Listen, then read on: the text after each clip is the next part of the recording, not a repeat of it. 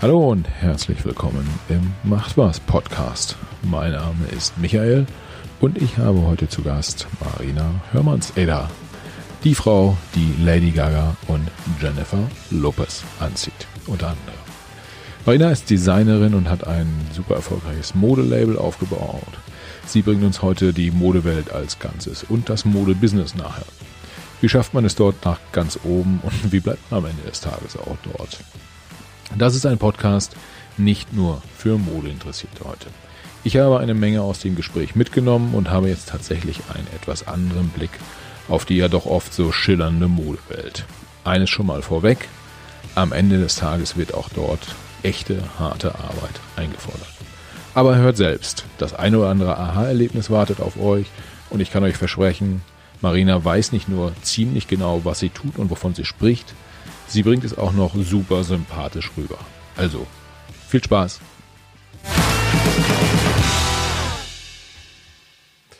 Hallo und herzlich willkommen zum Macht was Podcast. Heute bin ich in Berlin und ehrlicherweise heute war es das erste Mal, dass ich so richtig drüber nachgedacht habe, was ich anziehe äh, zu diesem Termin. Also nicht, dass ich das nicht sonst auch so gar nicht machen würde, aber heute nochmal ganz besonders und das hat mit meinem Gast zu tun, beziehungsweise ich bin ja hier zu Gast heute und ja, hab die Marina hier äh, vorm Mikro und ich würde sagen, vielleicht stellt sie sich am besten direkt mal selber vor. Ja, super gerne. Schön, dass du da bist und äh, Kompliment, Outfit ist alles top. Ähm, Danke. Du siehst, dadurch, dass ich auch irgendwie im Büro-Look bin, äh, man stellt sich auch gerade bei Designern immer vor, dass die da irgendwie jeden Tag aus dem Ei gepellt. Also nein, ich habe tatsächlich ein ganz einfaches Kleidchen an mit Puffärmeln und Sneakern, also bin äh, recht im Arbeitsmode. Ich bin die Marina Hörmannseder. Ich bin, äh, wie man hört, Österreicherin, halb Französin, äh, lebe seit zehn Jahren in Berlin und mache hier seit jetzt fünf Jahren mein Modelabel, das Marina Hörmannseder heißt. Und äh, auf Lederschnallen, Orthopädie und recht extravaganten äh, Modeoutfits äh, basiert. Immer gepaart mit so ein bisschen ähm, Basics und auch gemütlichen Sachen zum Tragen und ganz äh, vielen Produkten, die wir auch in, in Kooperationen machen, weil diese Lederschnalle eben absolutes äh, Iconic Piece von uns geworden ist. Ja, cool. Äh, das, das klingt, äh, als würdest du, also ist ja eine, ein, ein, ein, ein, wahrer Kreativpool hier. Dann, ja, hoffentlich. Sieht man auch so, wie es bei meinem Schreibtisch jetzt hier aussieht. Also einzelne Projekte stapeln sich hier und äh, Stifte und Co. Also wir haben einige Sachen momentan, an denen wir arbeiten. Und äh, ich freue mich, dass ich jetzt ein bisschen was darüber erzählen kann. Ja, cool. Also ich habe ja gedacht, äh, wir äh, treffen uns, weil ich war auf der Suche nach jemandem im, ähm, im Modebusiness sozusagen mit äh, sowohl Ahnung von Kreativität als auch vom Business und äh, habe da ein bisschen recherchiert, habe mich umgeschaut und äh, bin dann auf dich gestoßen, habe gesehen, Mensch, ich glaube, du hast mal die Uniform für die österreichische Post auch gemacht, äh, mhm. um das vielleicht mal vorwegzunehmen. Ähm, fand das äh, in, insgesamt spannend, habe auch gesehen, dass Topstars deine Mode tragen und dachte mir so, da muss ich hin und das erste, was mir positiv aufgefallen ist, war, äh, man denkt ja, man, man meldet sich bei so jemandem irgendwie Kreatives und dann äh, gibt's irgendwie Chaosprozesse. Nee. Da hat, sich direkt, da hat sich direkt ein PR-Profi gemeldet, äh, hat mit mir den Termin abgestimmt. Äh, das ging innerhalb von ein paar Tagen und äh, jetzt, jetzt sitze ich hier. Das ist echt, ist echt cool. Und ja, vielleicht magst du kurz mal äh, äh, erzählen, wie du da hingekommen bist, was du, was du machst, so ein bisschen so deinen persönlichen Background äh, den, den Hörern nahebringen? Super gern. Also ich habe ähm, quasi die, das normale Gymnasium gemacht und habe äh, dann, ich hatte so zwei Berufswünsche, äh, das war die Schauspielerei und das Modedesign. Und ähm, natürlich, meine Eltern waren bei beiden nicht so wahnsinnig äh, erquickt, aber na gut, habe ich gesagt, ich mache also jetzt äh, erstmal Schauspielerei und habe dann ein Jahr äh, am Konservatorium äh, Schauspiel äh, gemacht in, in Wien und kann mich da schon erinnern, dass mein Vater nicht wahnsinnig begeistert war äh, davon. Und, ähm, und dann war ich aber so ein Jahr später auch so, hm, ich habe mir das irgendwie ein bisschen anders vorgestellt. Das war mir alles zu Bewegungslehre und auch das Fechten, das war ich nicht besonders gut drin. Das war alles so ein bisschen mir nicht, doch nicht so meins. Und dann habe ich eben ein Jahr später gesagt, na gut, ich will das ja doch nicht mehr machen. Ähm, jetzt mache ich Mode Und da hat aber dann mein Vater so ein bisschen den Riegel dazwischen geschoben und hat gesagt, nein, also wenn es die Schauspielerei jetzt nicht ist, dann wirst du jetzt nicht zum nächsten brotlosen äh, Job rüberwechseln. Du machst den ersten Abschnitt von Wirtschaftsstudium und dann haben wir den Deal, dass äh, ich dich unterstütze mit allem, was du danach machen möchtest. Wenn du danach noch Mode machen möchtest, dann hast du da meine Unterstützung. Und dann habe ich also meinen ersten Abschnitt auf der, auf der WU in Wien gemacht, in internationaler Betriebswirtschaftslehre. Das war, also ich habe noch Magisterstudium, ja. der klassische österreichische Magister. Und da war eben der erste Abschnitt äh, dann durch. Der kam mir aber dann gar nicht mal so, das weiß ich nicht, also was halt nicht so schwer, aber das war irgendwie relativ easy, weil ich immer diese, diese, diesen Druck für mich selber hatte, ich will da schnell wieder weg, damit ich ähm, schnell das machen kann, was ich unbedingt machen möchte, also Mode. Das heißt, damals war schon klar dann für dich, Mode wird es dann auch sein. Genau, war, war ganz klar. Ich kann mich aber noch erinnern, ich hatte halt, weil ich so schnell mit der Uni fertig werden wollte, nie wirklich die Zeit, mich damit ausgiebig zu beschäftigen. Also wirklich so Zeichnungen machen, ein Portfolio, alles, um sich dann zu bewerben bei den Modeschulen, war ich irgendwie sehr hinten nach. Und da kann ich mich noch erinnern, dass eine Freundin von mir mal zu mir gesagt hat, so, ja Marina, du tust immer so, als ob Mode irgendwie dein Traum wäre machst aber nichts dafür. Ei, ei, ei. Oh, das hat mich so, das hat mich so getroffen damals. Ähm, dass, äh, also irgendwie war sie gesagt, aber sie hat ja recht. Aber gut, da war der erste Abschnitt fertig und das Ding ist irgendwie so, der erste Abschnitt ist, ist ja kein Diplom. Das ist wirklich dieser, die, die quasi die Hälfte vom Magister, das, das ist nichts. Das kann ich mir ja. nirgendwo auf die Fahne schreiben. Ähm, und habe dann äh, zu meinem Vater gesagt, okay, weißt du was, ich mache jetzt auch noch den zweiten Abschnitt. Ich mache fertig, ich mache meine Magister. Aber, und dann gab es den Deal Nummer zwei, ich wollte als Kind immer Meeresbiologie auf Hawaii studieren. Oh. Warum auch immer. Ich bin schon als Kind ambitioniert, also warum nicht dann gleich auf Hawaii die Meeresbiologie machen? Und ähm, dann habe ich mit meinem Vater quasi Deal Nummer zwei war, okay, ich mache den zweiten Abschnitt, also mache den Magister fertig. Dafür mache ich aber ein Auslandssemester auf Hawaii auf der HPU, das ist die Uni, wo ich auch immer hin wollte, äh, für Meeresbiologie, habe aber dann äh, so, so Wirtschafts- und politische Kurse gemacht und meine Diplomarbeit angefangen zu schreiben und bin dann eben zurück nach Wien, habe äh, den Magister abgeschlossen, ja.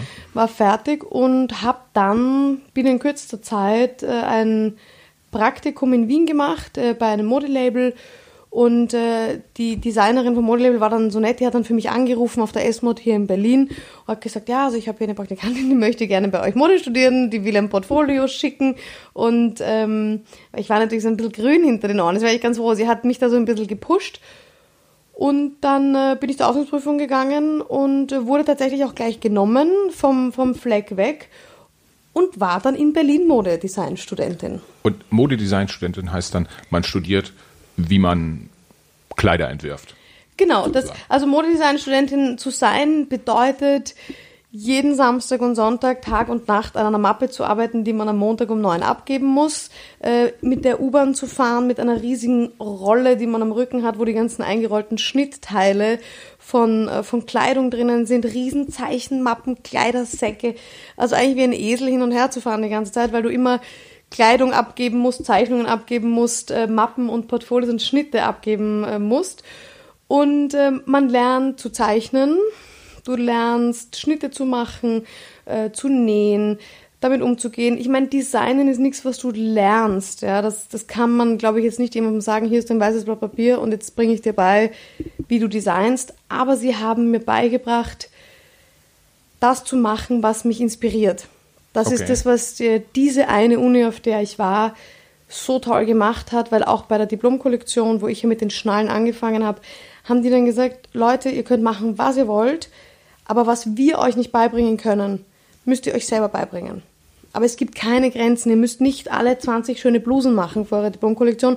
Macht jetzt noch was Ausgefallenes, sucht euren Stil, findet euch weil ihr werdet im Nachhinein noch oft genug dran denken müssen, was verkauft sich auf dem Markt. Aber die Kollektion müsst ihr nicht verkaufen. Und dann war ich aber dann vor der Diplomkollektion dazwischen noch äh, für ein halbes Jahr in London und habe bei Alexander McQueen ja, mein Praktikum gemacht.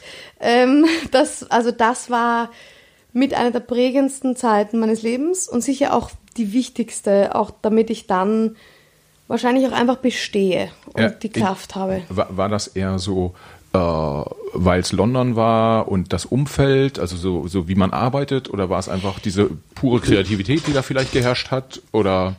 Na, es war London kannte ich äh, auch damals, also vom Vibe und alles ganz gut, weil ich da schon auf der School of Economics immer im Sommer Kurse gemacht habe, damit ich schneller mit dem Magisterstudium fertig bin. Und aber es war einfach das Label auch McQueen, also für Alexander McQueen zu arbeiten, war für mich erstmal schon so wow. Ja, also da ist man, man geht mit einem Ego irgendwie in der Früh schon mal raus, weil man ist zwar der letzte Bimpf dort, ja, und äh, wird eigentlich nur angeschrien und wird eigentlich nur schlecht behandelt, aber trotzdem denkt man sich, okay, ich mache das, weil ich einfach für McQueen arbeite. Und das war dann also du bist als Praktikant, natürlich bist du, man kann unterm Strich sagen, du bist ja nichts wert, ja, weil du bist als ein kleines Arbeitsbienchen und ähm, nur eine Geschichte, wie das auch war, das ist eigentlich ganz, äh, ganz äh, spannend oder interessant.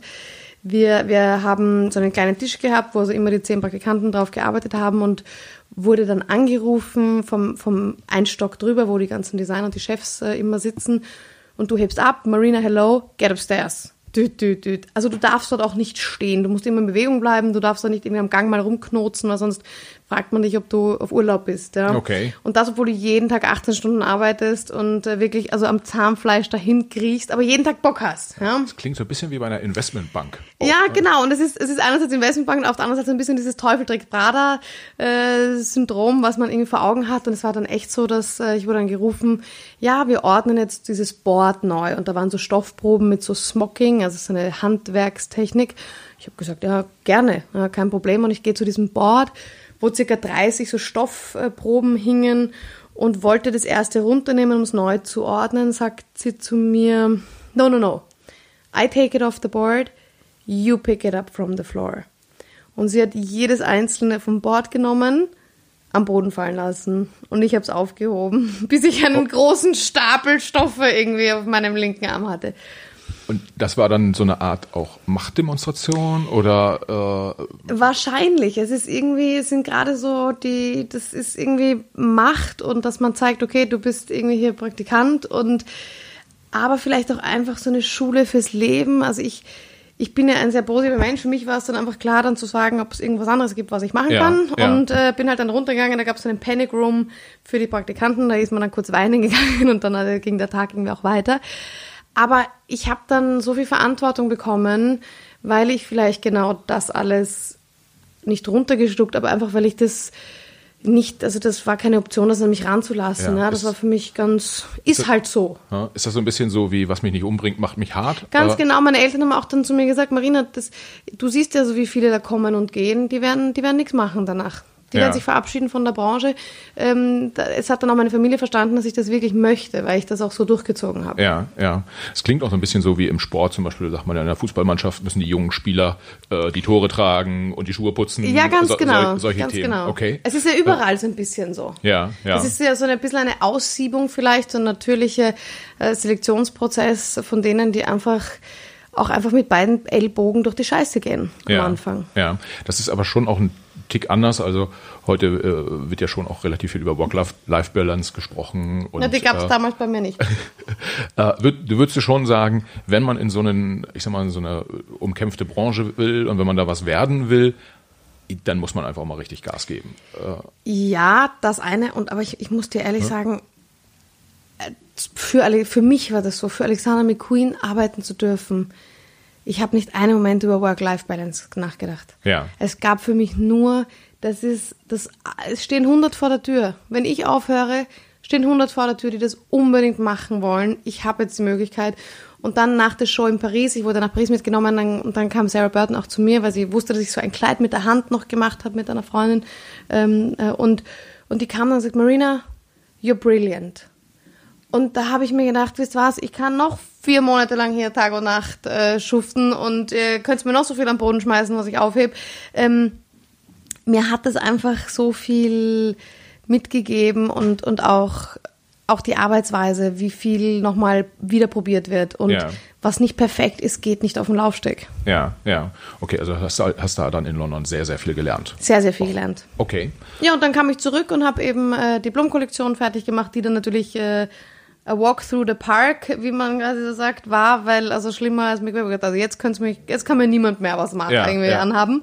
Und dann habe ich meine Diplomkollektion gemacht, die bereits viel mit Schnallen und die war orthopädisch inspiriert zu tun hatte und war gar nicht der Plan, eine Firma zu gründen. Ja. Also ja. es war erstmal Studium abschließen und dann hat äh, Lady Gaga diese gesamte Diplomkollektion eben bestellt.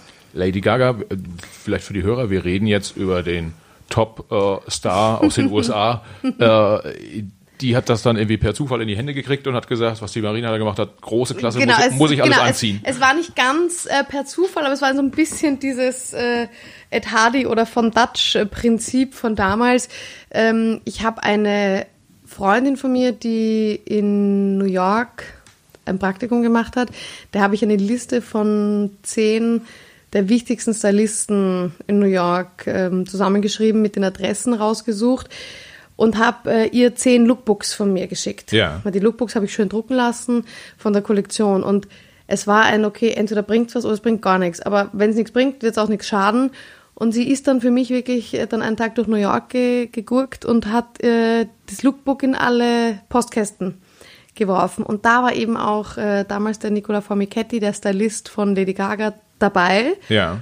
Und so hat sie es dann äh, kennengelernt. Okay, das heißt vielleicht auch da nochmal kurz für unsere Hörer, das, äh, das Lookbook ist im Prinzip das, was deine Kollektion zeigt. Also Genau, so, das ist ein Büchlein mit Bildern von der gesamten Kollektion. ja, und die, die Stylisten sind diejenigen, die den, den Stars im Prinzip nahelegen, was sie anziehen sollen, Ganz zu welchen genau. Anlässen und äh, das heißt, sind, so, sind sozusagen ein Stück weit die Gatekeeper, an denen man vorbei muss, Ganz äh, genau. die einen dann da in den heiligen Tempel lassen. Ganz sozusagen. genau, ganz okay, genau. Okay, okay, das war ja dann schon auch äh, so ein bisschen vergleichbar mit der Musikindustrie. Ich schicke mein Tape an, an ein paar Record Companies, genau, äh, wie man es früher genau. gemacht hat und äh, guck mal, ob da ein A&R-Manager draufspringt. Genau so war es. Okay, cool. Und da hast du gesagt, ich mache das einfach mal, weil äh, nothing to lose, auf Ganz geht's. genau, es war ein Schuss, es war ein Schuss ins Blaue und äh, dann kam eben das E-Mail, irgendwie, da war im Betreff Lady Gaga X Marina Hermannseder.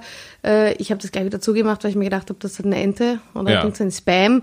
Äh, und dann war es aber irgendwie doch, zwei Tage später wieder angeschaut, war es irgendwie doch äh, echt und dann haben wir das rübergeschippert und dann ist es irgendwie auch in die Presse recht schnell gekommen und dann ist die Presse so ein bisschen auf meine Diplomkollektion aufgesprungen und dann kam ein Anruf, da war ich mit meinen Eltern auf Urlaub von, von Mercedes-Benz, äh, die die Fashion Week in, in, in Berlin äh, äh, gemacht haben oder machen. Und die haben gesagt, na Marina, wir sponsern dir eine Show. Und da habe ich nur gesagt, ich muss meine Eltern fragen, ich rufe zurück.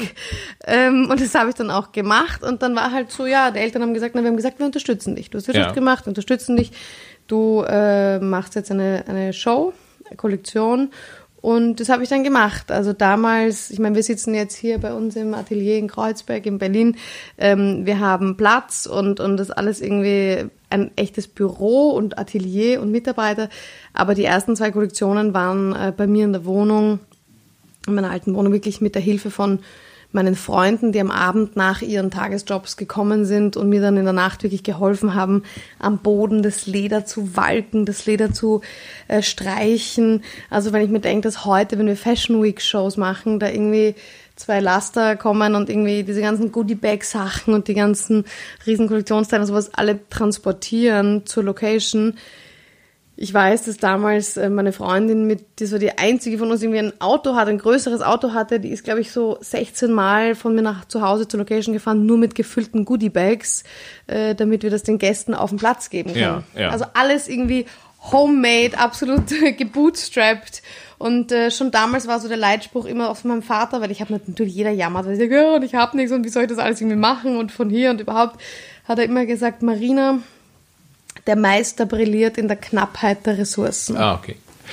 Wie viele Kleider hast du dann für diese erste Kollektion äh, gemacht? Gar nicht mal so Stücke? wenig. Es waren 17 Looks. 17 Looks. Das heißt, dann äh, auch da äh, für die Hörer, die dann nicht ganz so ganz so dicht dran sind, ähm, du hast äh, 17 Looks, das heißt 17 Models werden eingekleidet und äh, die wir gehen dann bei der Show über den Laufsteg, führen das vor, Presse ist da, macht Fotos davon und äh, es wird veröffentlicht und danach, danach ist man dann ein Topstar in der Designer-Szene. Ja, sogar, ja, schön wär's. Also ganz, ein bisschen was gehört dann doch noch äh, dazu auch, aber so, so in etwa äh, war's ganz genau. Also in der Küche Modelcasting gehabt, Ja. äh, die Models ausgesucht, äh, gefittet und ähm, ja, hat irgendwie, hat irgendwie gut geklappt und äh, dann habe ich relativ schnell auch eine Firma ge- gegründet, Ja, ja. eigentlich kurz vor der Show, weil mir dann äh, mein befreundeter Anwalt dann auch immer mal gesagt hat, du Marina,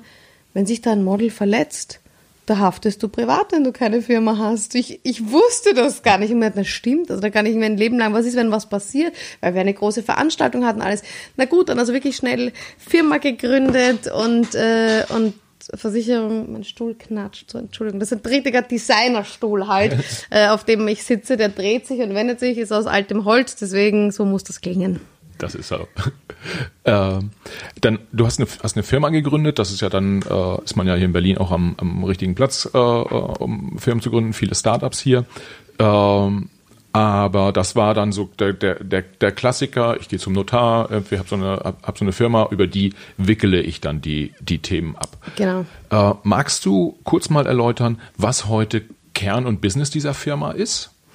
Absolut. Also es, äh, wir haben quasi verschiedene Ströme tatsächlich, die oder verschiedene Kerne, Säulen, auf die sie, auf die Firma auch aufbaut. Da haben wir auf der einen Seite natürlich die Fashion. Also Fashion wird immer das sein, wofür ich atme, wofür ich äh, stehe und lebe. Das ist meine Passion. Da bin ich kompromisslos. Und das sind äh, zwei Shows im Jahr äh, oder Kollektionspräsentationen noch äh, on top, wo ich einfach sage, da, da lebe ich mich aus und da zeige ich mein Handwerk, was Ja. ich mir aufgebaut habe. Das, das, das heißt, äh, um, um das vielleicht nochmal zu verstehen, wenn du sagst Fashion, das ist das, was, was ich unter High Fashion verstehen würde, was, was auf dem Laufsteg äh, präsentiert wird, was Topstars tragen, aber was ich jetzt nicht in der U-Bahn anziehen würde. Ähm, beides. Also das ist mir immer wichtig, das ist beides, weil wir haben einerseits diese Laufsteg-Kollektion, wo aber zum Beispiel auch mal zu einer total fancy Lederschnallen, komplett untragbaren Hose ein Pulli gestylt wird, ähm, der aus einem coolen Sweatmaterial ist, wo unser Logo drauf gedruckt Ja, ist und ja. den Pulli gibt's dann bei uns im Online-Shop. ah, alles klar. Also so ist immer so ein bisschen die Gratwanderung zwischen absolut untragbar und äh, Bühnenoutfit, aber eben, dass jeder sich auch die Show anschaut und bei dem einen oder anderen Teil denkt, ja, das könnte ich auch anziehen. Weil am Ende bin ich Designerin und am Ende ist es schon meine Mission auch, die Damen einzukleiden. Ja, ja. Und jetzt nicht nur äh, für die allgemeine Bespaßung äh, der Bühnen da zu sein, weil dieser Online-Shop ist natürlich einfach auch eine, eine, ein, ein, ein, ein, na, ein äh, Umsatzbringer. Umsatzbringer, also einfach eine Säule der Firma, das ist, muss auch sein. Also ich meine, weil äh, sonst wäre das Ganze Liebhaberei und dann äh, wird es nicht als Unternehmen gelten. Also Ja, das ist ja. schon hier eine, ein, ein, ein der Ziel einer, einer Gewinnerzielung absolut. Und ähm, deswegen ist also dieser Modebereich ist ein ganz großer Teil. Ja, Sowohl Show als auch Shop. ja, ja. Ähm, mit diesen, mit dem High Fashion äh, Produkten oder High Fashion Teilen, die sind dann auch tatsächlich, die, die, die unterstützen quasi äh, den Vertrieb der tragbaren Sachen, wenn man das so sagen kann. Genau, Aber also die, werden verkauft zum Teil man- auch verkauft. Also Ja. gerade so die Strap-Skirts, wir haben so Röcke, die sind aus, aus Lederstriemen äh, gemacht, äh, die wir auch tatsächlich dafür, dass die so speziell sind, sehr, sehr gut verkaufen. Entschuldigung. Das ist gar kein Problem. Ähm, die wir also sehr, sehr gut verkaufen, aber natürlich diese, diese riesengroßen ähm, Ledervasen, diese, diese, also diese ge- geformten, da, da kannst du nicht einmal drin sitzen, zum, geschweige denn, man kann ja mal stehen oder, oder, oder, oder gehen. Deswegen, das ist dann wirklich absolut reines Showpiece oder wir verkaufen es an Museen Ja. zum Beispiel. Das, Okay. äh, Museen oder eben an, an Stars, wenn die manchmal auch einfach das behalten wollen und, und kaufen wollen. Mm, aber, aber sonst äh, sind das tatsächlich eher dann so ein, ein großer Unterschied zwischen diesen Showpieces und den kaufbaren Dingen. Vor allem Accessoires. Wir machen dann auch immer Kleinigkeiten. Also gerade ähm, im Bereich Accessoires für die Arme und Taschen und kleine Armbändchen und Schlüsselanhänger. Weil das sind natürlich Dinge, die man schnell mal mitnimmt, die Ja, nicht zu teuer ja. sind und äh, die auch nicht retourniert werden, weil sie größenunabhängig sind. Und das war mir eigentlich von Anfang an wichtig, dass man sagt, ich möchte, dass jedes Mädchen, jede Frau zwar die High Fashion Runway Show sieht und Lady Gaga und J-Lo und Rihanna, wie sie halt unsere Sachen tragen, können sich aber dann auch für einen durchschnittlichen Warenkorb von 50 bis äh, 100 Euro so ein Stück davon kaufen, von Ja, dieser ja. Story, die da irgendwie Ja. ähm, aufgebaut wurde, um, um Teil davon zu sein. Ja, okay, wenn ich das, wenn ich das so höre, dann äh, könntest du ja auch gut irgendwie mit den Kollegen, weiß ich nicht, irgendwie Zalando About You oder so zusammensitzen und mit denen über E-Commerce äh, sprechen, durchschnittliche Warenkorbgrößen, Retourenquoten und so. Das sind alles Themen auch, mit denen ihr euch auch auseinandersetzen müsst. Absolut. Äh, weil das ein, ein substanzieller Teil eures, eures Geschäfts ist. Absolut, also hundertprozentig. Äh, das müssen wir und auch natürlich Produktentwicklung. Äh, das ist dann auch immer so Design, ja, aber am Ende geht es dann wirklich um Passformen, um äh, was, was möchte der Markt, welche Farben, um Trends ähm, und eben nicht nur das, was ich gerne mache, Ja, sondern ja. einfach mal, was möchte der Kunde. Ja.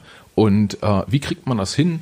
Wenn ich jetzt äh, gucke, man muss ja so eine Firmenkultur auch bauen und äh, auf der einen Seite seid ihr oder bist du äh, hochkreativ unterwegs, auf der anderen Seite geht's halt auch einfach mal knallhart um Umsatz und äh, ja, wenn der Rock sich nicht verkauft, dann verkauft er sich nicht, dann äh, kann die Miete irgendwann nicht gezahlt werden, äh, überspitzt formuliert. Wie kriegst du es zusammen, sowohl für dich persönlich, als aber auch in der Firma eine Mentalität zu etablieren, wo man sagt, wir fahren beide, beides parallel, also Kreativität und ich sag mal, gewinnbezogene Produktivität. Das ist, das ist wahrscheinlich eine der größten Herausforderungen und, und natürlich auch irgendwo Lasten, die auf den, auf den Schultern sitzen, weil ich habe irgendwo zwei Herzen in meiner Brust. Also das, das eine ist natürlich äh, die, die Designerin absolut durch und durch, die ihre Kunst äh, machen möchte und durchsetzen möchte. Und auf der anderen Seite ähm, ist es halt nicht so, dass ich äh, den ganzen Tag äh, nur äh, über Fashion spreche und äh, designe und irgendwie immer nur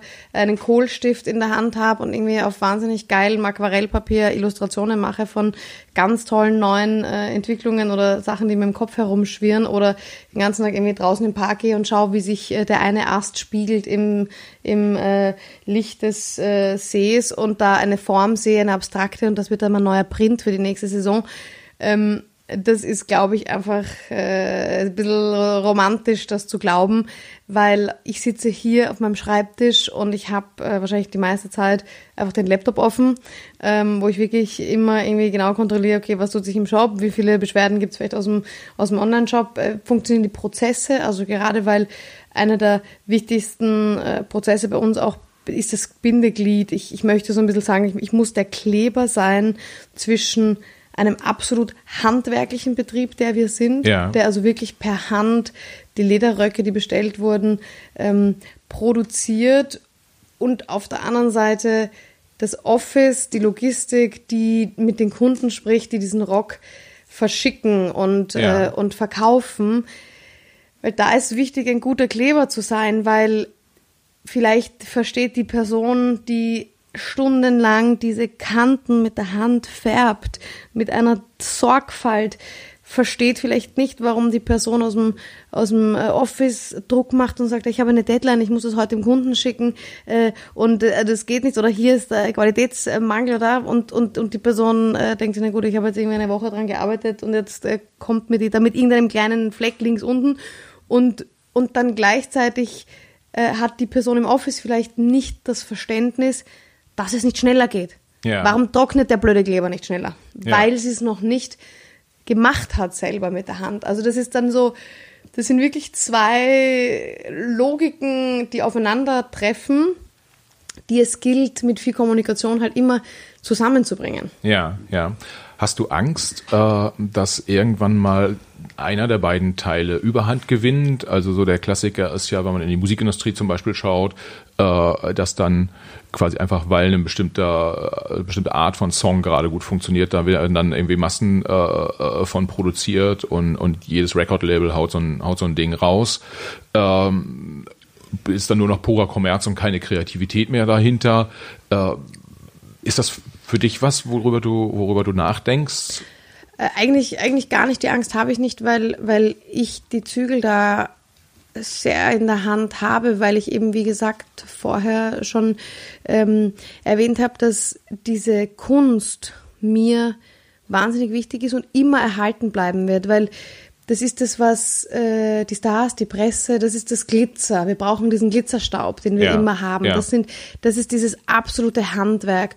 Und ich mache nicht stattdessen massentaugliche ähm, Mode, die, die quasi wie in der Musik dann einfach konsumiert werden kann, sondern ich mache es zusätzlich. Okay. Das sind dann bei mir wirklich zwei verschiedene Teams, die sich auch wirklich darum kümmern.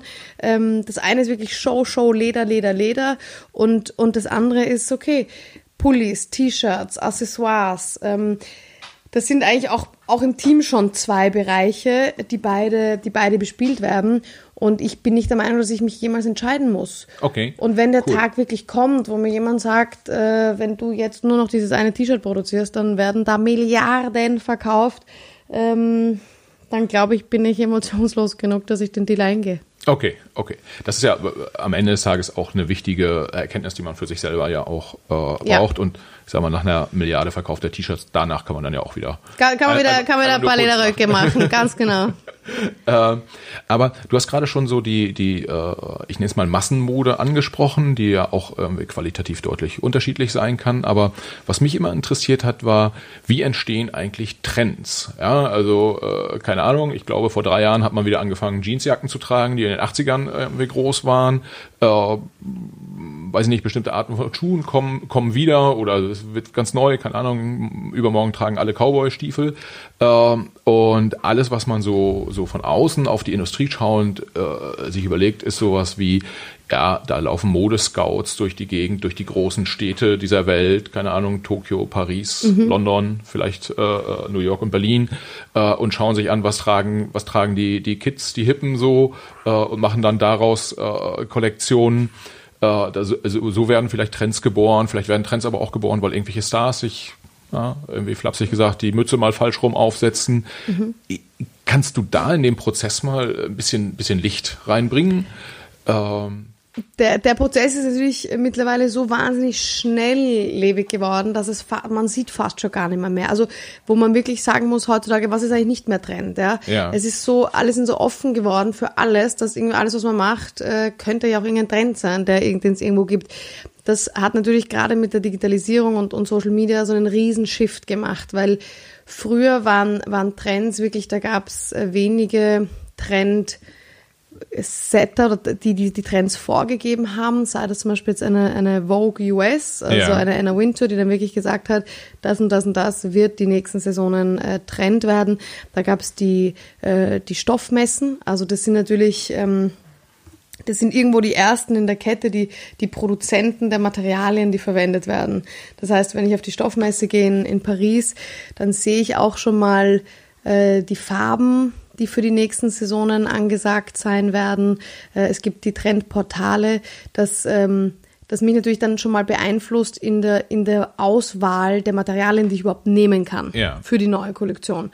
Und heute ist es aber, ist es aber so geworden, dass ähm, du auf Instagram oder im Internet einfach so überschüttet wirst mit, mit verschiedensten Trends, dass alles eigentlich wieder erlaubt ist. Und heute ist es wirklich so, dass es Trendmaker gibt, Trendsetter und das sind, wie du sagst, dann einfach die mit großer Reichweite, weil ob das jetzt in einen Trend, den die Vogue, den eine ähm, den ein Trend Scout äh, jahrelang entwickelt hat und deswegen auf dieser Trendplattform äh, gelandet ist, äh, ob das der jemals so gesehen hat oder auch gar nicht, interessiert niemanden, weil es geht Ja. am Ende darum, dass es das Nachahmen viel wichtiger ist. Wenn Bella Hadid dieses Oberteil von dem Bikini anhat, möchte man ihn haben und der ist dann automatisch Trend. Egal, ob er in die Sparte 90er Jahre ist Trend oder äh, barocke Rüschen muss man jetzt nehmen oder es sind Neonfarben oder Pastell das ist den Leuten am Ende des Tages dann wurscht, weil es wirklich diese Vorbildfunktion so stark ausgeprägt Ja. ist momentan mit den Influencern, dass, dass man sich gar nicht mehr die Frage stellt, woher kommt das eigentlich, sondern wenn es der Meinungsbildner trägt, muss man es auch haben. Okay, das heißt, von den, von den äh, klassischen Trendmachern von früher ist es sehr stark gewandelt in Richtung, wer auf Social Media irgendwie groß ist, hat einen relativ starken Impact darauf, was äh, getragen wird. Ja, das, das würde ich persönlich äh, sagen. Ja, lässt du dich auch inspirieren von äh, Social Media oder ist das so ein Prozess, wo du sagst, da mache ich irgendwie zu äh, und nehme na, so meine eigenen Themen? Nein, selbstverständlich. Also ich bin schon immer noch so, dass ich sage, ich mache das, worauf ich Lust habe ja. und äh, was mich inspiriert und was mir gefällt.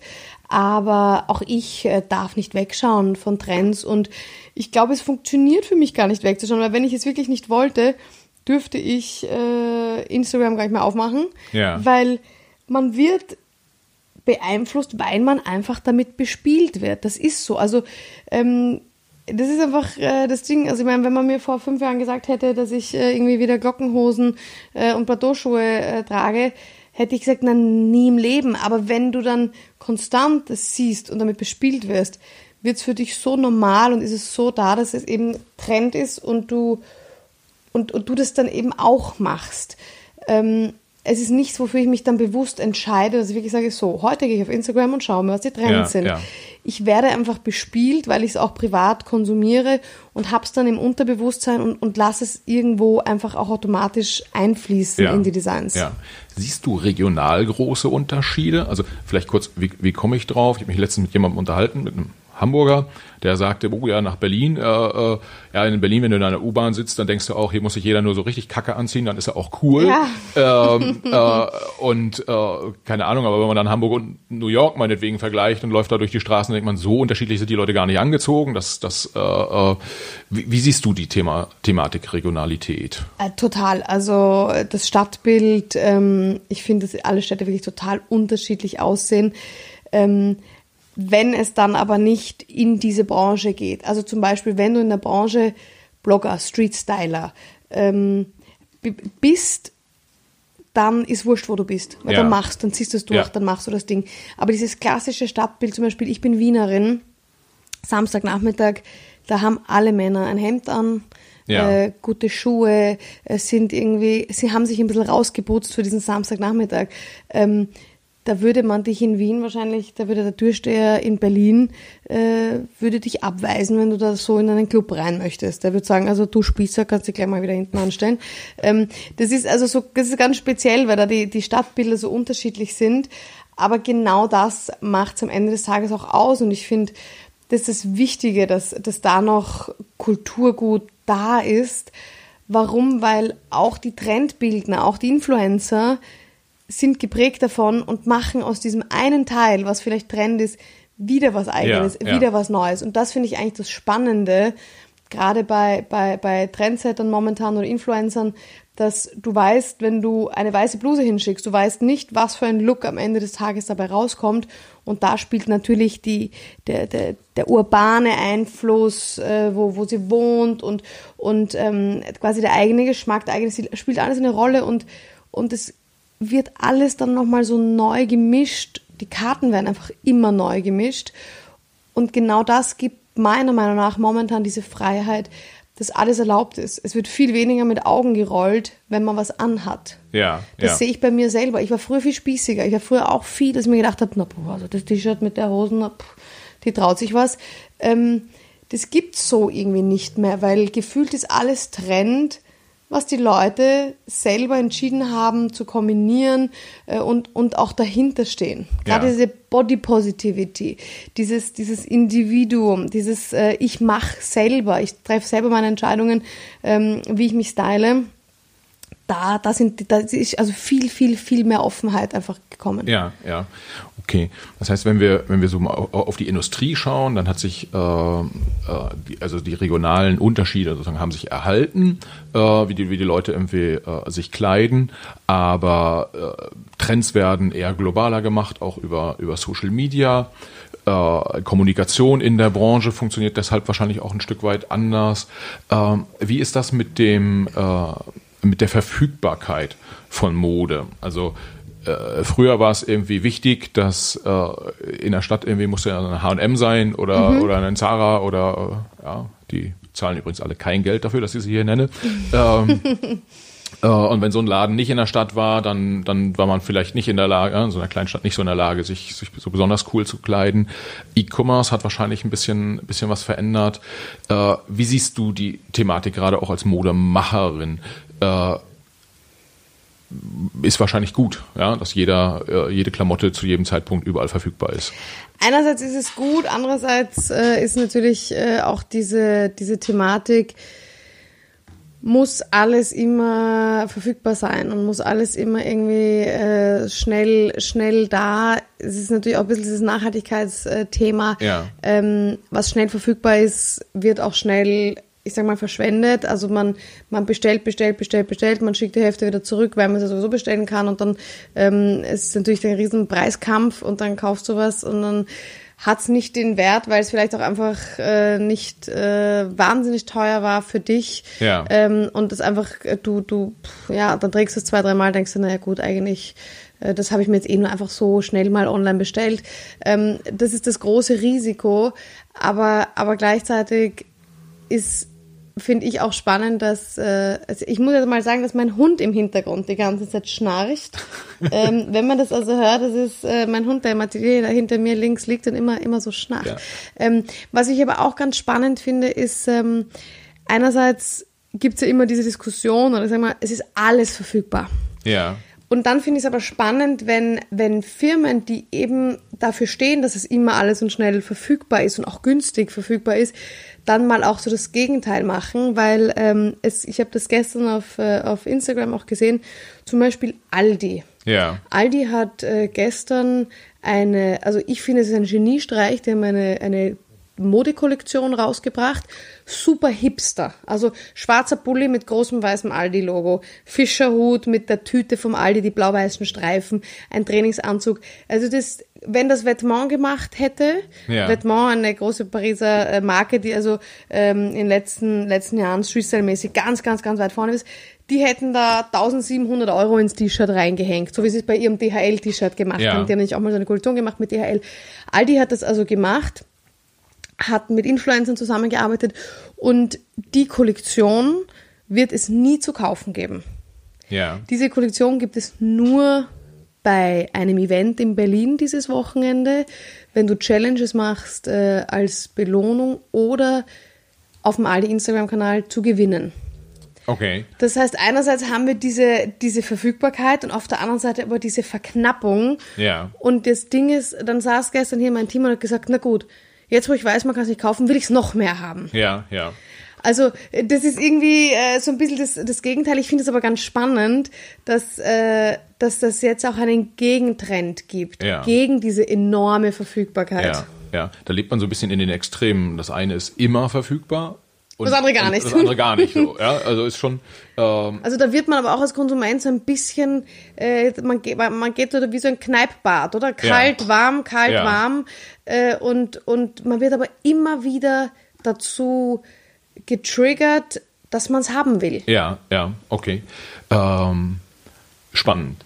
Was mir da in dem Zusammenhang einfällt, verkaufst du deine Mode eigentlich auch äh, äh, im, im klassischen Handel oder verkauf, machst du nur äh, über den E-Commerce-Shop? Ich habe ganz am Anfang habe ich äh, viel Retail gemacht, also Ja. viel stationären Handel, ähm, da auch viel rein investiert, äh, äh, auch Geld und Manpower, aber habe mich jetzt vor zwei Jahren, zweieinhalb Jahren komplett dagegen entschieden, weil es online für mich einfach äh, besser funktioniert, weil ich ein sehr digitales Label bin Ja. mit meinem Social Media Auftritt und weil der stationäre Handel nicht einfach war für mich, weil auch aufgrund der Margen des Handels musste ich meine Einkaufspreise und somit meine Produktionspreise eigentlich so weit unten halten. Und das Produkt war dann dennoch, ohne dass ich was daran verdient habe, für den Konsumenten ein teures. Ja. Und das hat für mich irgendwie dann, das hat für mich nichts gebracht. Deswegen bin ich lieber, wenn ich meinen Online-Shop habe, ich bin Herr meiner selbst. Ich entscheide die Preise, ich entscheide, wenn was aus der Produktion hier ankommt, wird es online gestellt. Ich habe Ja. keine, keine Deadlines, weil es ist so, Produktionsgeschäft, es geht immer was schief, es kommt immer was spät, es ist immer irgendwas falsch, da muss was wieder geändert werden, pipapo. Wenn man dann 50 äh, Kunden hat, äh, Händler, die du kontaktieren musst, die du bespielen musst, die du beschwichtigen musst, äh, die du zufriedenstellen musst. Das ist etwas, da brauchst du so viel Energie, Ja, ja. um das zu machen und, und auch Menschen oder Manpower, die sich Ja. darum kümmern. Das, und dann am Ende der Saison heißt, na, die Hose hat sich nicht gut verkauft, weil, blablabla. das will ich alles nicht mehr. Ich Ja. habe einen Online-Shop, ich habe einen Kundenservice hier bei mir im Haus. Wenn es das geringste Problem gibt, wird das sofort gelöst, weil man weiß nie, es geht ein Kunde in ein Geschäft und ist mit irgendwas nicht zufrieden. Das Geschäft agiert vielleicht nicht so, wie ich es gerne hätte, Ja. wie man mit meinem Teil eigentlich umgeht.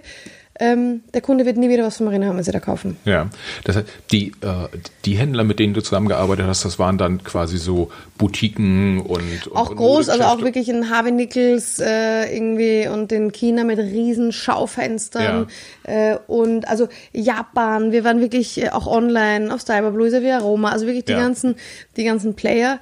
Ähm, und das war wahnsinnig wichtig auch für die Imagebildung. Ja, und das ja. war für mich auch auf dieses Konto hat das auch eingezahlt. Ja, Image. Ja. Wow, sie ist auf Style Bob. Muss Ja. gut sein. Ja, So. ja. Ähm, sie hängt im KDW. Ja. Muss top sein. Das hat auf das Konto Image eingezahlt. Aber das Konto Image ist jetzt sehr gut gefüllt und ich möchte es jetzt nicht irgendwie wieder ausgeben für etwas, was, was vielleicht äh, einfach besser funktioniert, wenn es bei mir im Haus ist. Mhm, Und gerade in den Zeiten mit äh, Corona haben wir auch gesehen, der Handel hat's leider nicht, nicht mehr einfach. Ja. Die Kunden werden gefühlt jedes Jahr um ein Jahr älter. ja, Ich persönlich, entweder gehe ich in einen coolen kleinen Second-Hand-Laden, ähm, da gehe ich gern hin, weil ich nicht weiß, was mich erwartet. Aber die Sachen, die ich kenne, äh, wo ich weiß, äh, die Marke oder wo ich weiß, was, ich, was mich erwartet, bestelle ich online. ja. Ich habe äh, ehrlicherweise, ich bin so ein bisschen vielleicht auch naiv davon ausgegangen, dass es ähnlich ist wie bei anderen Startups. Also ich sage einfach mal, äh, du, du bist ein Startup. Äh, mh, wenn man sich das so anguckt, wie das so im, im Food-Bereich zum Beispiel funktioniert, äh, deren größtes Ziel hat man manchmal so äh, das Gefühl ist bei einem bei einem Edeka oder äh, äh, bei einem Penny äh, gelistet zu werden und da dann ihre ihre Riegel zu verkaufen. Äh, so hätte ich gedacht, dass es vielleicht im Modebereich auch so ist, dass man sagt, Mensch, äh, wenn ich mal so einen Deal mit einem, äh, keine Ahnung, mit den Spaniern, den Schweden oder äh, wem auch immer hinbekomme und dann in tausenden Filialen europaweit hänge, da kann ich mal richtig so das, die, die, die, die Kasse sozusagen zum Klingen bringen. Das ist auch nicht, das ist auch nicht falsch, deine Annahme. Das funktioniert aber natürlich viel besser in einem anderen Preissegment als in dem, in dem ich mich bewege. Ja. Weil da muss man dann wirklich voll auf äh, Masse gehen, dass du halt einfach auch ähm, äh, Vorteile hast, wenn du, wenn du viel produzierst. Ja. Äh, weil du dann einfach günstiger produzieren kannst. Ähm, das ist das ist was, das würde ich vielleicht machen für eine Sublinie von mir, Ja. ähm, die, die günstiger ist, aber die Dinge, die, die, für die ich stehe, die funktionieren, die funktionieren da einfach nicht Ja, in, den, ja. in, dem, in dem Konstrukt.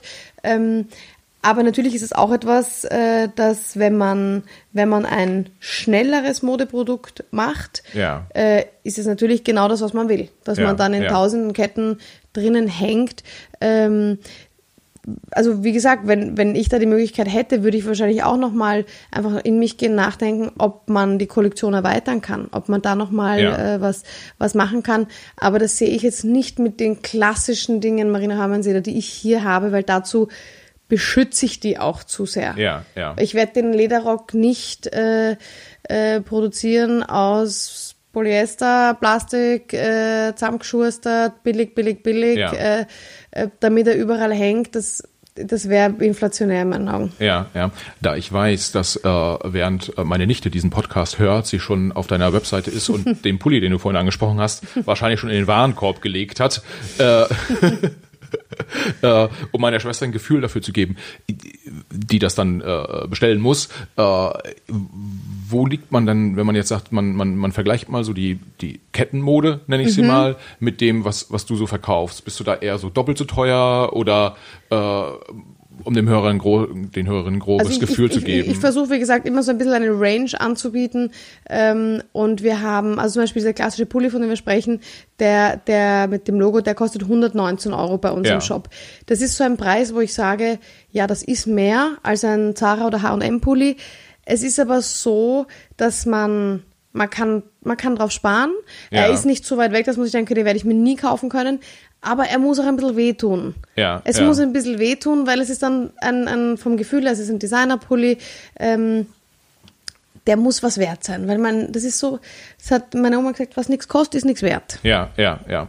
Okay, bei dem Preis äh, äh, würde ich sagen, äh, wurde gerade meine Schwester dazu äh, verpflichtet, ihre Tochter diesen Pulli und, zu bestellen. Und gleichzeitig finde ich es aber auch für mich ganz spannend, was ich bei mir strategisch äh, einer der wichtigsten Punkte, auch weil wir Ja. vorher auch nochmal über diese einzelnen Säulen dieses Unternehmens oder Kerne gesprochen haben, ist es eben, dass ich mit dieser Schnalle, für Ja. die ich stehe, ähm, ist äh, das Hauptgeschäft auch noch geworden ein Lizenzgeschäft Ja, für diese Schnalle.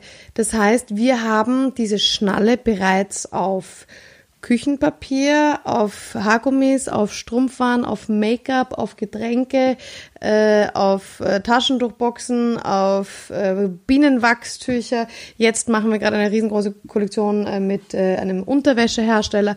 Wir machen mit einem Schmuckhersteller. Äh, mein Auto ist voller Schnalle. Diese Schnalle habe ich als Lizenz ähm, für mich entdecken Ja, können, ja. weil für mich ist es das Allercoolste, dass zum Beispiel eben meine Follower, zum Beispiel deine Nichte, die kann zum DM gehen Ja. und kann sich einen Lippenbalsam von EOS, die sie eh liebt, die Marke, Ja. kaufen mit einer Schnalle von Marina haben sie da drauf gedruckt um 2,50 Euro. Okay, okay, ja, cool. Das äh, ehrlicherweise die Frage nach dem nach den Preisen äh, hilft mir dann auch so ein bisschen die Zielgruppen äh, äh, auch einschätzen zu können. Und da möchte ich mich eben so ganz und gar nicht einschränken. Ja. Dass man wirklich sagt, also es gibt, wir haben das Supermarktprodukt mit unseren, ähm, äh, also diese, diese FMCGs-Produkt, so ganz schnelle Produkte. Und dann haben wir die Unterwäsche-Kollektion, da kann man den BH für 40 Euro kaufen. Ja. Du kannst bei uns direkt an den Pulli für 120, aber du kannst bei uns auch den Lederrock für 3000 Euro kaufen. Ja. Also diese Zielgruppen sind bei uns so breit äh, gefächert, ohne dass es irgendwie nicht stimmig ist. Ja, Weil ja. ich hinter jedem Produkt stehe Ja. und das auch nach Bauchgefühl immer entscheide. Das ist ja so, ein- so ein Stück weit so, äh, ich sag mal so, bei einem, bei einem großen äh, Konsumgüterhersteller würde man jetzt sagen, Markenführung extrem wichtig. Ja, also irgendwie, wie positioniere ich mich, in welchem Umfeld zeige ich mich, welche Preise, äh, Produktqualität spielt natürlich auch, äh, auch eine Rolle, aber es gibt ja, weiß nicht, Hersteller, die, die machen von der äh, Haarwäsche bis zur Fußcreme irgendwie alles und das funktioniert super und das ist trotzdem eine Marke, die, die, die sehr stabil ist.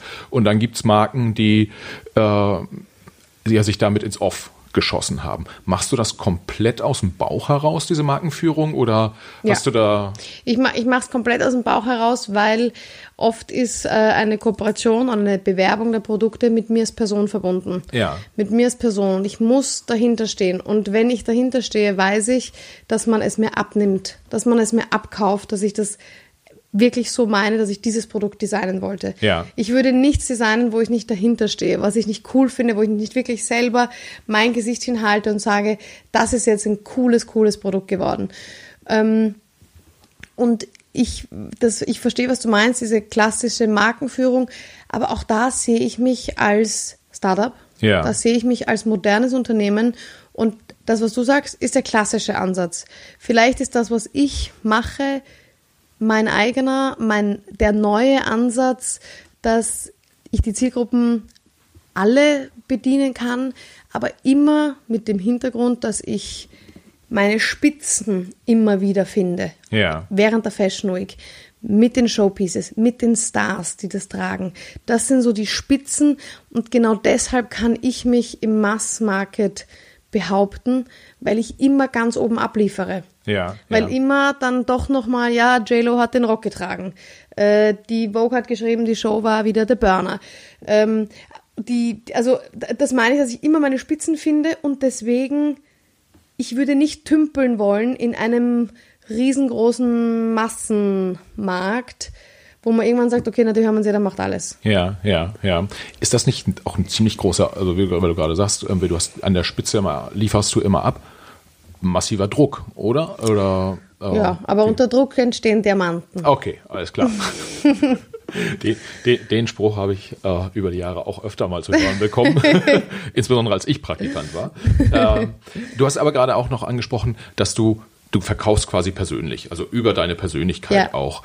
Ähm, da fallen mir frei zwar frei, Entschuldigung, da fallen mir zwei Fragen zu ein. Das eine ist, wie schafft man es, kein One-Hit-Wonder zu werden? Das hast du ja geschafft, also du, du bist ja schon länger unterwegs. Äh, die Frage hast du zum Teil schon beantwortet. Ähm, aber magst du da nochmal so, so, so die, vielleicht die drei Kernthemen äh, nennen oder die drei Kernerfolgsfaktoren? Das, die große Frage ist natürlich, ab wann bist du kein One-Hit-Wonder mehr? Ja. Das ist die gleiche Frage, die ich mir immer stelle, weil vor jeder Show habe ich immer so dieses, okay, die Kollektion ist so ziemlich das letztklassigste, was ich da zeigen kann. Das ist wirklich, also ich kann es nicht mehr sehen. Ich hasse die Kollektion und bin dann meistens auch schon, ähm, weiß ich schon, was mein nächster Berufszweig sein wird, wenn, wenn das quasi am nächsten Tag alles zugesperrt wird. Ähm, das ist wahrscheinlich einfach so eine Künstlerkrankheit, die ich da habe. Deswegen, ich hätte wahrscheinlich zu jedem Moment, wo es vielleicht vorbei wäre, hätte ich das Gefühl, okay, ich war ein One-Hit-Wonder. Ja, okay. Weil, weil, weil da noch so viel Luft nach oben ist. Ich meine, das sind gerade mal fünf Jahre. Es gibt noch so viel zu erreichen, dass ich jetzt von mir nicht mal sagen könnte, ich habe schon zehn Hits ja. gelandet, sondern ich arbeite an diesem einen großen Hit. Okay. Und der muss weitergehen und der muss größer werden. Und also wirklich so jetzt die, die, zu sagen, wie ist man kein One-Hit-Wonder ist, viele sagen, indem man sich immer wieder neu definiert, kann ich persönlich wiederum nicht sagen, weil ich eigentlich immer schnalle liefere. Also ja. man weiß irgendwo, es ist zwar immer anders, aber man weiß irgendwie auch, was man bekommt, wenn man bei mir schaut, weil es sind irgendwie immer, immer Schnalle und, und Orthopädie, aber in, in unterschiedlichsten Farben ähm, und Formen. Ich, ich glaube, es ist bei mir schon auch mit dieser Persönlichkeit, mit der Entwicklung der Marke gar nicht mehr dieses, okay, wie bin ich kein One-Hit-Wonder, sondern es ist bei mir wirklich einfach umgeschalten auf Marina, funktionieren, funktionieren, weiter, weiter, fleißig sein, fleißig sein, fleißig sein. Ja, ja, okay. Das klingt nach den klassischen Bodenständigen. Äh, ja, so, so, so bin ich erzogen worden tatsächlich. Ähm, deswegen fällt mir keine so richtig gute Antwort jetzt ja. auf die Frage ein. Ja, aber ich glaube, das ist natürlich das schon ein Stück weit äh, beantwortet. Ähm, und wenn wir dann aber nochmal gucken, den, äh, den, den Aspekt, du als Personal Brand, also du stehst sozusagen auch für den Umsatz, du produzierst auch den Umsatz, in dem du als, als Marke ähm, äh, vorne stehst. Ist das was, wo du dich bewusst reingegeben hast oder ist das jetzt einfach dadurch gekommen, dass äh, du einfach bekannt wurdest, weil Lady Gaga äh, oder J-Lo deine, deine äh, äh, Sachen getragen haben? Das ist natürlich wahrscheinlich äh, am, also der, der Ursprung dessen, wahrscheinlich, dass ich die Person bin hinterm Label, ist einfach, dass ich mich nie zu einem anderen Namen entschieden habe. Ja. Dass das Label einfach meinen Namen trägt. Manchmal denke ich mir, hm, hätte ich mal dem Label so einen neutraleren Namen gegeben, dann wäre es ja. mehr Marke. So ist es ja. immer Designerin oder ja. Designer. Ja. Weil, also, äh, weil das immer so eine Perso personenbezogene Geschichte ist. Gleichzeitig ähm, spielt es mir sehr, sehr gut in die Karten, dass meine Person damit äh, in Verbindung steht, weil ich bin der Meinung oder ich bekomme das Feedback, dass, dass man sich auch mit mir oder meine Kundin oder auch die, die mich noch nicht kennen, die Kunden, sich eigentlich auch mit mir identifizieren können. Ich bin nicht die unnahbare äh, Designerin, die also irgendwie ganz weit weg ist, äh, sondern ich bin die, die wirklich äh, auf Instagram oder einfach viel von mir selber zeigt. Die ja. zeigt, es läuft nicht immer so, wie man es will. Es ist nicht alles Gold, was glänzt.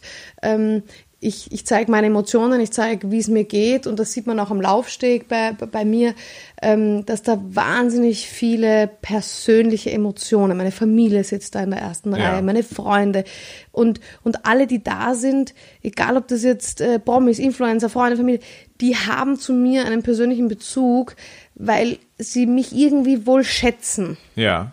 Ähm, weil ich, glaube ich, einfach auch ich bin freundlich und, und ich bin ehrfürchtig, ehrfürchtig geblieben. Ja. Und das ist ganz, ganz wichtig und deswegen ist es für mich ein, eigentlich nur ein Vorteil, dass, dass ich mit meiner Person das Label transportieren kann. Ja, und äh, wenn du, sag mal, wenn man das so ein Stück weit weiterspinnt, dann äh, bist du ja nicht nur die klassische Influencerin, die ist ja auf Instagram, äh, da gibt es ja äh, zwei, drei äh, von, mhm. aber kombiniert mit dem, mit dem Kosmos, in dem du dich bewegst, irgendwie Stars und Sternchen und äh, dieser und jener, äh, hast du nicht manchmal Angst, dass, äh, keine Ahnung, irgendwann stehen hier im Atelier auch die, die Reporter von irgendwelchen Klatschblättern und wollen gucken, äh, weiß ich nicht, was für was was trägst du für Klamotten zur Arbeit oder so? Äh, Ähm, könnte das nicht nervig werden? Nein, ich glaube, es ist, es ist eher tatsächlich so, dass manchmal Klatschreporter versuchen, über mich Informationen zu bekommen, über andere. Das ist viel mehr so, weil ich als äh, Designer ist man, ist man natürlich Menschen recht nahe auch, Ja. die man einkleidet, die man, ähm, die, mit denen man irgendwie, da ist man, da ist man, hat man so eine Ebene, eine sehr, eine sehr nahe Ebene, ähm, aber das Gute ist, dass es dennoch meine Person ist, zwar die Marke, aber es ist irgendwo doch weit weg genug äh, von einem Promi-Dasein, weil es einfach, das ist einfach mein Beruf. Ich mache meinen Beruf Ja. und ich mache meinen Beruf gut und deshalb identifiziert man sich gut mit meinen Produkten.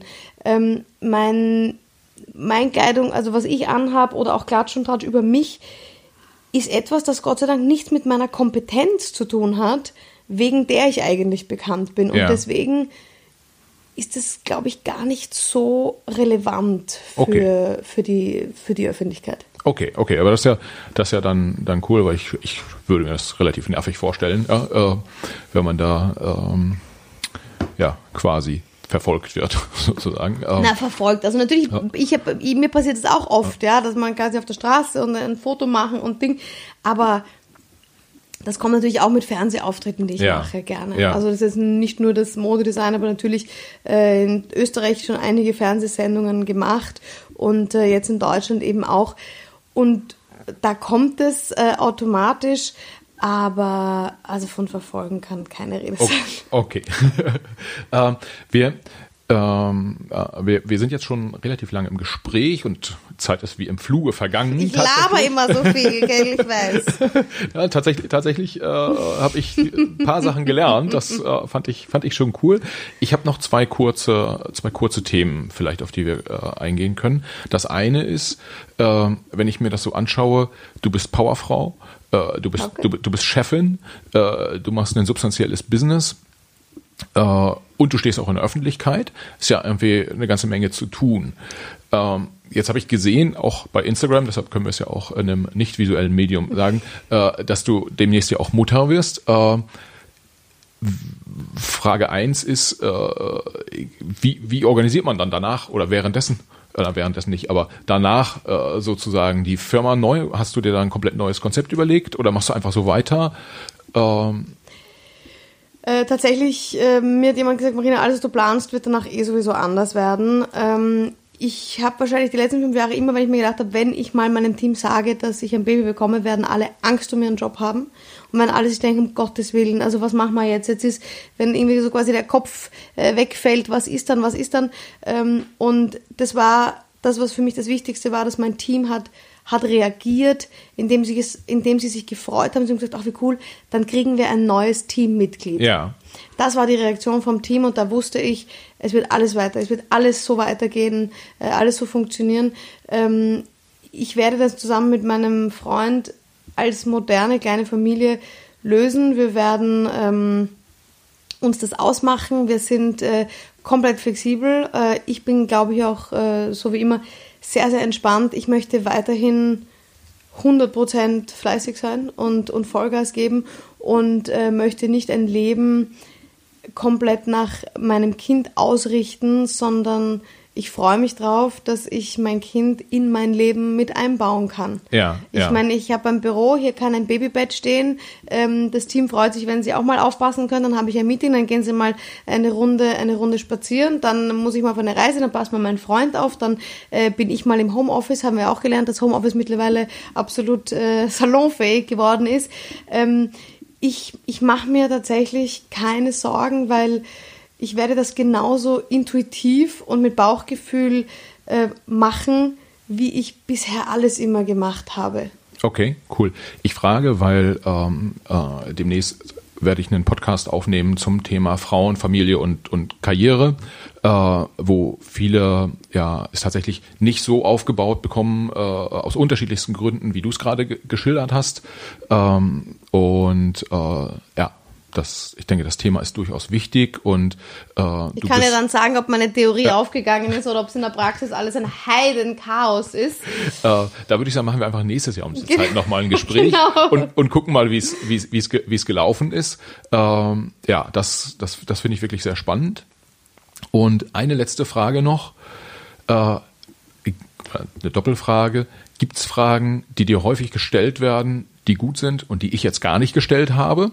Vielleicht? Äh, ich überlege. Ich habe die Fragen sehr genossen, die du mir gestellt hast. Es, äh, es kommt selten vor, dass ich nicht die Frage gestellt bekomme, was inspiriert dich?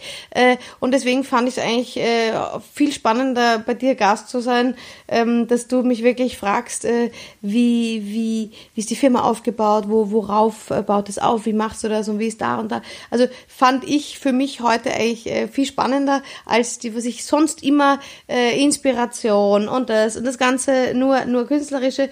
Deswegen deswegen heute äh, als, als äh, Unternehmergeist hier zu sitzen, okay. äh, fand ich super, super spannend. Okay. Eigentlich hätte ich jetzt noch fragen wollen, und welche Frage nervt dich am allermeisten, die dir gestellt wird? Ich vermute, dass es die nach der Inspiration. Ja, aber das gehört natürlich dazu bei dem Design, um Gottes Willen. Da will ich gar nicht sagen, dass es mich nervt, aber es ist halt wirklich so, äh, das habe ich schon sehr, sehr, sehr oft äh, beantwortet.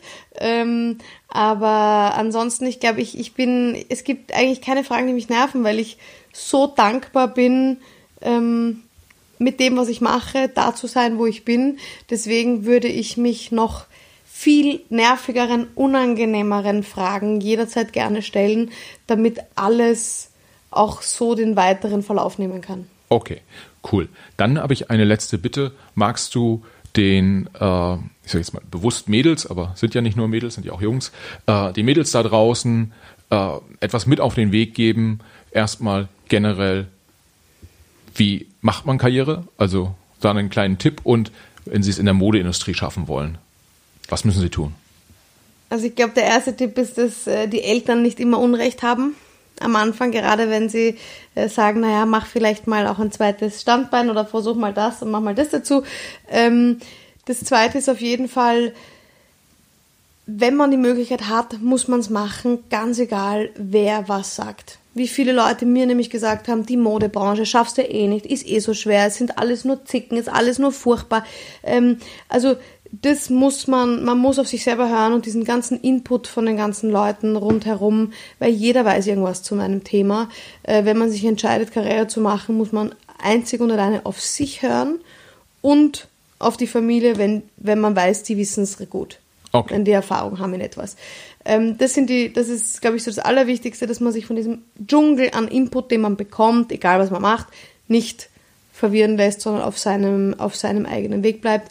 Ähm, ohne buckelige Arbeit und Fleiß, außer man hat das Glück der Welt, dass wirklich eine Handvoll Leute haben, wird man nicht erfolgreich sein. Ja. Ohne Schweiß kein Preis, das ist ganz klar. Ähm, und was würde ich noch auf den Weg mitgeben? In der Modebranche, da, dass sie nicht unbedingt anders ist als andere Branchen. Man braucht nur nicht glauben, dass man als Kreativer von Luft und Liebe leben kann, sondern da muss schon äh, auch irgendwie ein gewisses äh, Konzept, ein gewisses Gedankengut dahinter stehen, weil das, das Wichtigste, was man auch weiß, schöne Kleidung, schöne Blusen ja. können viele. Ja. Man muss schon was finden, was nicht alle haben und können. Ja, ja. Okay. Das, das Besondere verbunden mit harter Arbeit. Ganz genau. Okay, das ist doch ein super Schlusswort. Marina, ganz, ganz herzlichen Dank. Vielen hat mich Dank. gefreut, hat Spaß gemacht, dass ich hier in Berlin zu Gast sein durfte und äh, das mit dem Podcast im nächsten Jahr habe ich das mir notiert. Das sehen wir uns wieder, das ganz genau, da freue ich mich drauf. Vielen Alles Dank. Klar. Danke dir, mach's gut. Du Ciao. auch, ciao. Vielen Dank fürs Zuhören. Ich hoffe, es hat euch Spaß gemacht und ihr habt auch die eine oder andere neue Erkenntnis mitgenommen. Eine Bitte von uns nochmal hinterher. Bitte schenkt uns doch die eine oder andere sehr gute Bewertung auf den Podcast-Plattformen, die ihr so nutzt. Und wenn ihr es ganz gut mit uns meint, dann lasst ihr auch noch den einen oder anderen netten Kommentar dort. Dafür schon mal vielen Dank. Und wenn ihr Lust habt, den Macht was Podcast im Freundeskreis zu empfehlen. Freuen wir uns natürlich noch ein bisschen mehr. Also, ich hoffe, wir hören uns wieder. Bis dahin, habt eine gute Zeit. Tschüss.